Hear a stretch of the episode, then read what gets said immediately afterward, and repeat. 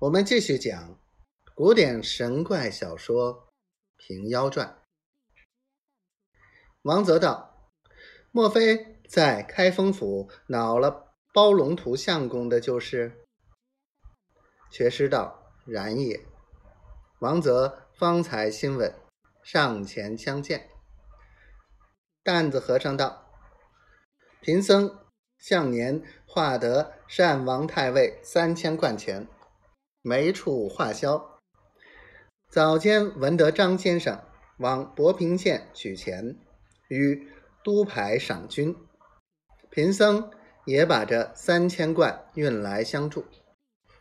却师道：六千人，每人与他一贯，现在有了四千贯，还少两千贯。张鸾道：贫道包足三千贯。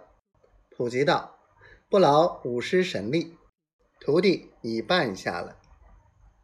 五个人同入里面，驮将出来，一千贯做一堆，堆得满屋里都是钱。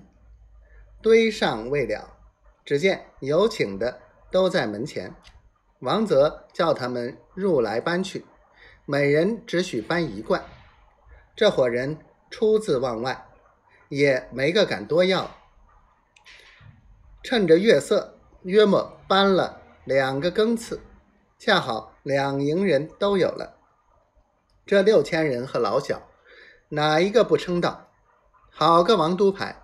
谁人肯将自己的钱米任意叫人搬去？但有手脚快，有力气，关了三个月钱米，安在家里，烦恼甚的。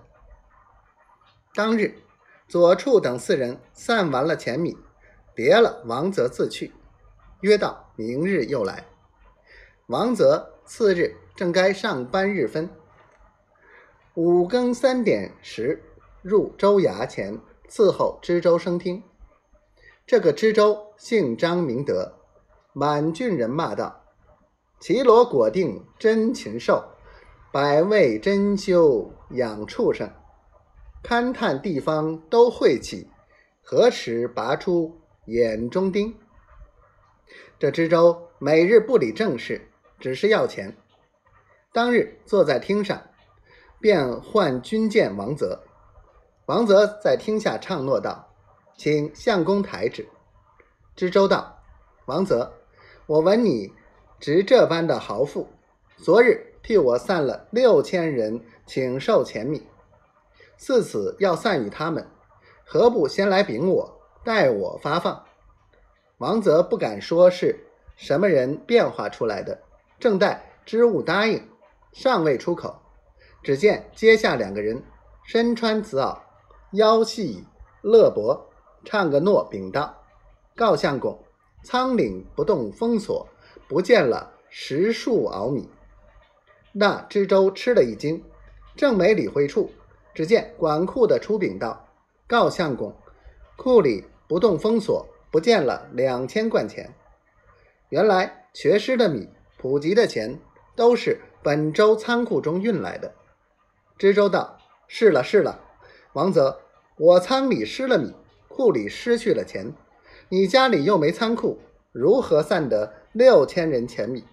分明是你使个搬运妖法盗去了。”王泽被他们倒着，无言回答。知州叫狱卒取一面长枷来，当听把王泽夹了，叫送下狱去，与司礼院好生看问。这张太尹只因把王泽下狱，有分教，自己身首异处，连累一家老小，死于非命，贝州百姓不得安生。只待朝廷起兵发马，剪除妖孽，克复州郡。正是贪官酷吏当行路，假手妖人早灭亡。毕竟知州惹出什么祸事来？且听下回分解。